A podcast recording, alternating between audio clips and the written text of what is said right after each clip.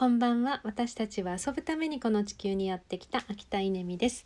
えー、といよいよ4月1日がやってきました。えー、と今日はですね ICT 支援員で行ってる公立の中学校で、えー、新年度のうん初日ということで、えー、ちょっと緊張して私は行ったんですけど、えー、そしておめかしして行ったんですけどみんな全然普通の服でした。私一人でなんかあのブローチとかつけちゃってちょっとヒールとか履いてしまって、えー、何？どうしたの？っていう 感じで言っちゃってちょっと逆に浮いてしまったっていうことがありましたけれども、えーと、新年度のあの着任された方の挨拶とか、えー、そして今年1年の何かねこう行事予定の確認とか、えー、まあ、職員会議っていうのに参加をさせていただいて、えーとそれはそれはなんかね、あの新しい気分を味わいました。でその後先生たちはあの机の移動があるんですよね。本当にこう物理的にこう机を島を移動して、えー、職員室集ガチャガチャっていう感じでしたけどなんかそんなあのこれも年に一度のあの4月1日のあの儀礼なんだなっていうのを見せていただきました、えー、そんな中でですねタブレットの授業も本当に本格的に始まるということで私は今暇さえあれば YouTube であの先行事例を検索してリサーチしてあの学んでるんですけど、えー、すごく最近感じてることがあって。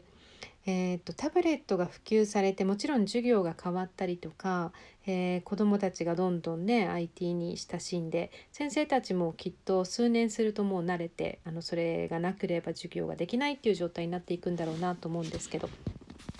おそらく先生が予想だにしていないことが起こると思うんですよ。でそれは何かっていうとですねうん何だと思います？先生がどれぐらいの先生が予想できてるでしょうね。1,000人に1人。うん。先生1万人に1人。わかんない、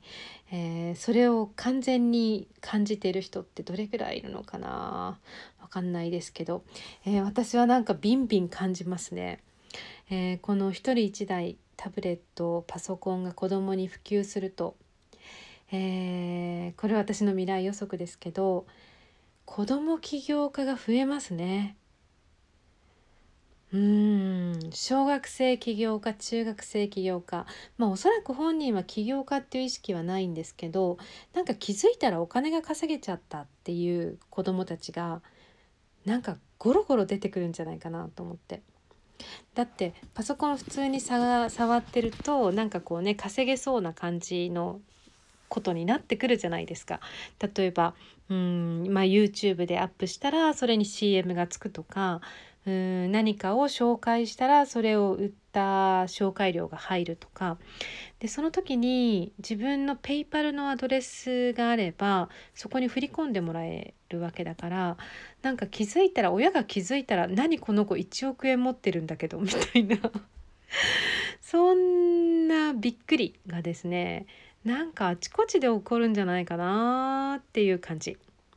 というあの超明るい未来予測でワクワクしております。